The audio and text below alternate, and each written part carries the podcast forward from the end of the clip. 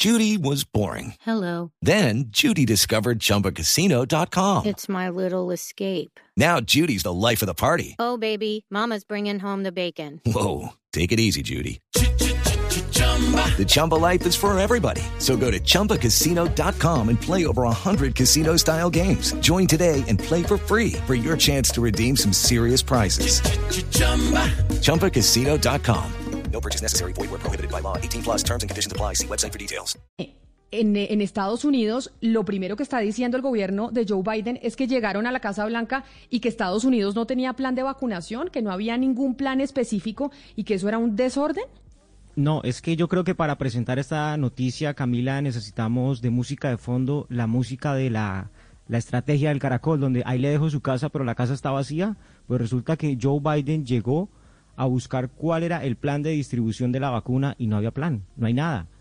Y este era una de las cosas que le pedían los demócratas y los republicanos, muéstrenos cuál es el plan de distribución de la vacuna. Es decir, estamos hablando de la crisis del coronavirus desde hace un año y no encontraron ningún plan. Por esta razón, el presidente Joe Biden le tocó arrancar desde ceros esta estrategia y por eso hoy está comprometido a sacar, digamos, ellos ya sabían que eso como que no iban a encontrar mucho y tenían ya listo un documento y un proyecto con 200 páginas que incluye lo siguiente de órdenes ejecutivas que empezará a firmar desde hoy en compañía de Kamala Harris, que son para la producción de la, de la vacuna, para acelerarla, para los tratamientos, para buscar más equipos de protección médico, porque digamos de esto no volvimos a hablar, pero otra vez los hospitales en algunas partes de Estados Unidos están teniendo problemas para obtener los suministros. Porque ¿qué pasó? El gobierno de los Estados Unidos, el gobierno federal, la administración Trump, compró las vacunas, pero le dejó la responsabilidad de distribuirlas a los estados, pero los estados no tenían ni la capacidad ni la asesoría y tampoco tenían los recursos.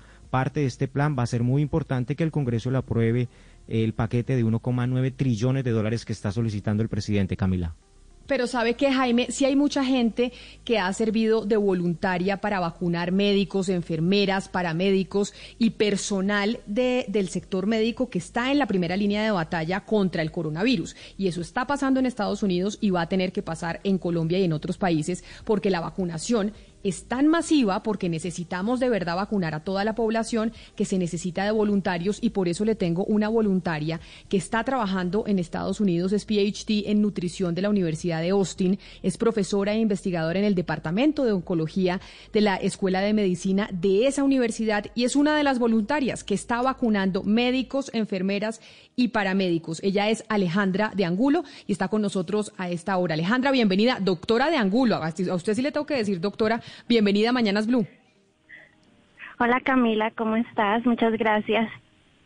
Bueno, cuéntenos cómo es el proceso, ya que estamos hablando, bueno, de todo el lío que hay en Estados Unidos, que no hay plan de vacunación, etcétera, etcétera, pero lo que sí es verdad es que hay voluntarios como usted que están aplicando la vacuna. ¿Cómo es el proceso de ser voluntario para aplicar la vacuna contra el COVID? Em, entonces, como estabas diciendo al comienzo, la verdad es que ha sido un poco confuso lo de la vacuna por lo mismo que el gobierno de Trump como que no tenía todo muy organizado y le quedó todo a los estados y los estados no tenían los recursos, entonces como que el estado le dijo, digamos, a las universidades, como a mi universidad o a otros centros, como bueno, ustedes miren a ver cómo pueden distribuir esta vacuna. Lo bueno es que estamos, yo estoy en una universidad con un centro médico que tiene expertos, tiene enfermeras, doctores, tiene un sistema entonces, estamos usando el sistema de la universidad para documentar, registrar, etcétera. Pero la verdad es que son demasiados pasos y cosas que se necesitan y gente que se necesita para poner la vacuna. Entonces, por eso fue que nos mandaron un email a los empleados de, de la mm, Escuela de Medicina diciendo que necesitaban voluntarios. Y los voluntarios somos muchísimos. Ahorita esta mañana em, vine a un turno y somos por ahí 50, 60 voluntarios. Hay 30, 40 enfermeras, estudiantes de enfermería poniendo las vacunas. Y nosotros los los que no somos estudiantes o enfermeras, lo que estamos haciendo es registrando, documentando, eh, y hay otros que están, porque después de poner las vacunas, la gente que se vacuna se tiene que quedar ahí 15 minutos porque viendo que no haya reacciones secundarias, entonces hay otras enfermeras que están viendo eso. Entonces, la verdad es mucha gente lo que se necesita y hay... Sí, eh, Alejandra, el presidente Trump, la administración del presidente Trump prometió que para el 31 de diciembre eh, iban a vacunar, iban a tener vacunados a 40 millones de, ciudadanos y lo que estamos viendo es que apenas van alrededor de 30 millones. ¿Usted cuál cree que han sido esos cuellos de botella? Que si bien ya tienen las vacunas, pues ¿qué es lo que ha, impedido, qué es lo que impidió que el gobierno de Trump alcanzara su meta? Yo creo que es, ha sido primero que no hubo estrategia de cuáles son los centros de vacunación, salieron las vacunas, nos llegaron las vacunas, digamos, aquí al hospital y, y pues la verdad es que no había una estrategia, el, gobernador de Texas como que no, no hay, no hay una manera, digamos, de centralizada de cómo los pacientes pueden pedir una vacuna y no hay gente, por eso nos están pidiendo a los voluntarios que ayudemos, porque es que se necesita demasiada gente para poner, para poner 330 millones de vacunas.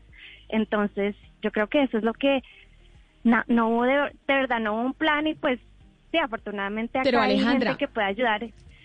Pero Alejandra, mire, usted que está sirviendo de voluntaria y ahorita nos estaba diciendo, por ejemplo, a la gente que le ponen la vacuna tiene que quedarse 15 minutos ahí sentada después de que le pongan la vacuna. Cuéntenos un poquito, porque nosotros no hemos vacunado ni la primera persona en Colombia y pues probablemente el sistema de vacunación va a ser muy similar en todas partes del mundo. ¿Cómo es? Yo voy a entrar a que me vacunen y cómo es el proceso en el que usted está ahí pues como voluntaria y que ha podido ver tantas personas que han pasado por esa silla. Sí, entonces, lo primero que haces es, bueno, nosotros registramos a los pacientes en, con el registro de la universidad, porque los ponemos como pacientes de la universidad, em, y les damos una tarjeta, un, como un brochure del CDC que tiene un, eh, un, ¿cómo se llama? Un código QR y los decimos que pasen, los vacunamos, la parte vacunar pues es rápida, les hacemos preguntas como no tienen fiebre, no están embarazados, etcétera. Le ponen la vacuna y después los mandamos a un cuarto donde hay unas enfermeras que los están eh, esperan 15 minutos y en ese cuarto a uno le dicen que le tome una foto al código QR y te, ese código te manda a una página del CDC donde tú dices, bueno, ya estoy vacunada, soy esta persona, para que ellos tengan el registro, pero también pones tu número de teléfono para que ellos te manden cada día, creo que cada día te mandan un, un mensaje. Los síntomas Sí, es que habíamos perdido la comunicación, Alejandra. No sé si nos escuchas bien. Eh, más allá de la explicación que usted está dando, que tal vez es un poco técnica, eh, yo quiero preguntarle, ¿cualquier persona puede ser voluntaria o voluntario? ¿O tiene que ser algún doctor, enfermero, el que pueda colocar esa o, o aplicar esa vacuna? Em, no es cualquier persona. Ahorita solo somos los voluntarios que trabajamos en la escuela de medicina y que tenemos eh, ciertos entrenamiento, tenemos que tener algún eh, entrenamiento de cómo eh, sirve las reglas de eh, privacidad de los pacientes y, pues no es cualquier persona ahorita, pues por lo menos como lo están haciendo en la universidad. Sí, doctora. Pues no es cualquiera. Sí, doctora de Ángulo, le quería preguntar por eh, las dosis, cómo están haciendo el aprovechamiento de los viales de la vacuna, porque, por ejemplo, eh, en la Gran Bretaña están sacando siete dosis por vial, en, en, España están sacando seis dosis por vial, y, pero se supone que el promedio es cinco, pero sacar solamente cinco desaprovecharía un poco. ¿Ustedes cómo, cómo están sacando las dosis de los viales de la vacuna? Y, le quiero preguntar si además si por marcas son distintas, es decir, si todas las vacunas, eh, el, aprovechamiento es distinto por marcas.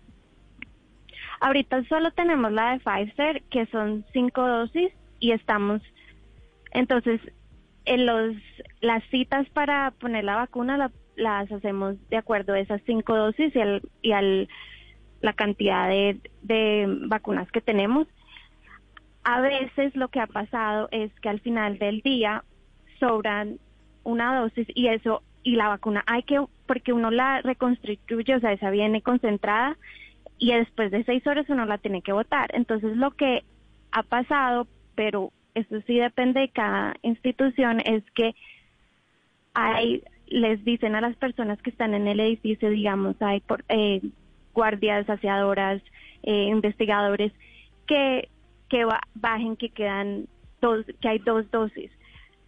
Y creo que en otras partes van a poner una lista de espera para asegurar, para que esas dosis no se voten, pero han tenido que votar un poquito de dosis porque no hay nadie en el edificio y solo estamos programando para cinco, porque no todas vienen, pues se supone que son cinco, hay, algunas vienen más y algunas vienen menos, entonces pues lo tenemos programado para cinco vacunas por por botella ustedes, Doctora, pero ustedes no, se, no recibieron ninguna indicación al respecto para que precisamente no se vote absolutamente nada. Como le digo, aquí en Gran Bretaña eh, son siete dosis, en España están sacando seis, es decir, lo que están haciendo es tratar, eh, ustedes no recibieron, tratar de no desaprovechar absolutamente nada, es decir, no ha habido una instrucción previa de decir a esto hay que aprovecharle hasta eh, la última gotica que quede para que no se pierda nada y no pase lo que usted nos está diciendo. Eso es esas decisiones se tomaron aquí en, en la universidad, pero mm, no me parece que llegó algo a una instrucción, sino esas decisiones se tomaron aquí de cómo vamos a hacer. Y cada uno, es que eso es lo que está pasando y por eso yo creo que Biden llegó y dijo cuál es el plan. Cada, cada institución y cada estado están tomando sus decisiones como les parece. Entonces ha sido muy distinto lo que está pasando, digamos, en Austin, donde yo estoy, que en Houston, que o en el hospital donde yo estoy que en el hospital de al lado, porque cada uno está tomando sus decisiones como les parece. Doctora Alejandra, eh, al principio cuando empezaron a llegar las primeras vacunas a Estados Unidos hubo unas noticias de, personas que reaccionaron, eh, digamos, de una manera, pues, digamos, preocupante a las vacunas porque eran alérgicos, alérgicos, digamos, extremos. Ustedes al momento de poner la vacuna hacen algún cuestionario, hacen algunas preguntas, ¿cómo llevan el control para saber si la persona es alérgica, si no, si no es candidata para la vacuna, etcétera? Ustedes llegan y cómo preguntan y cómo se cercioran de que la persona, pues, no, no tiene ningún riesgo al aplicarse la vacuna. Sí, cuando se registran para ponerse la vacuna, esa pregunta se hace. y entonces eso ya está en el registro, pero la enfermera que está poniendo la vacuna también hace la pregunta eh, y, y por eso también se esperan 15 minutos con el paciente asegurándose que no tengan ninguna reacción. Entonces, y, y lo bueno es que acá tenemos médicos, enfermeras y tenemos todo el equipo por si alguien tiene una reacción, podemos atenderlos. No ha pasado hasta ahora, nadie ha tenido ninguna reacción, pero sí hay, la pregunta se hace tres veces y, y muchas veces se les dice a ellos cuándo se van a registrar. Entonces, si ustedes tienen historia, por favor, hablen con su médico. Em, Doctora de usted está diciendo que, que cada universidad está definiendo prácticamente la manera de cómo va a aplicar la vacuna. Esto significaría que cada universidad también está definiendo prioridades en cuanto a las personas a las que se le va a aplicar. Es decir, es posible que alguna universidad diga, primero le vamos a aplicar la vacuna a los mayores de 70 años y otra universidad diga, no, primero le vamos a aplicar la vacuna a los jóvenes. O sea, es, ¿no hay orden ni siquiera en eso? En eso sí hay un poquito más de orden, pero es que, digamos, cada estado definió quiénes son las prioridades y el grupo 1B es no es muy específico, es muy general, dice las personas mayores de 65 años y que tienen estos riesgos o otros no definidos. Entonces, eso lo determina cada, sí, cada universidad, cada hospital va a determinar si algunos van a determinar que, digamos, tener asma es, es válido, es un riesgo del grupo 1B y otros determinan que no, que asma no. Entonces, sí, eso ha sido un poco, o digamos, es, nos dan unas instrucciones que son un poco generales y después cada institución está tomando esas decisiones de si estos pacientes, pero la edad sí, digamos, ahorita con el grupo 1B, si son mayores de 65, pero digamos las enfermedades, eso sí los determinan cada hospital, cada universidad dice, bueno, si las personas que tienen asma sí clasifican o las personas que tienen diabetes tipo 1 sí, eso sí lo están determinando cada cual y no están revisando eso. Entonces, pues al final es también la honestidad, porque yo puedo decir, pues yo tengo, diabetes y no me van a revisar eso. Entonces, pues están diciendo, bueno, la gente que cree que la necesita va a decir que la necesita. Pues es Alejandra de Angulo, una colombiana doctorada en nutrición de la Universidad de Austin, que está como voluntaria vacunando y ayudando en la vacunación de médicos, enfermeras, paramédicos y demás en los Estados Unidos. Y seguramente en Colombia deberíamos empezar a pensar en un programa de voluntarios, porque esto que está sucediendo en Estados Unidos también va a pasar acá, que necesitamos gente que pueda ayudar registrando con los nombres, sentando a los, a los que van a vacunarse. Acá se necesita una colaboración de toda la ciudadanía y un plan de voluntarios no estaría mal empezarlo a estructurar. Doctora de Angulo, mil gracias por estar con nosotros, por habernos atendido hoy aquí en Mañanas Blue. Muchas gracias. Okay, round two. Name something that's not boring. laundry? Ooh, a book club. Computer solitaire, huh? Ah, sorry, we were looking for Chumba Casino. That's right. ChumbaCasino.com has over 100 casino style games. Join today and play for free for your chance to redeem some serious prizes. ChumbaCasino.com. No purchase necessary. Forward, prohibited by law. 18 plus terms and conditions apply. See website for details.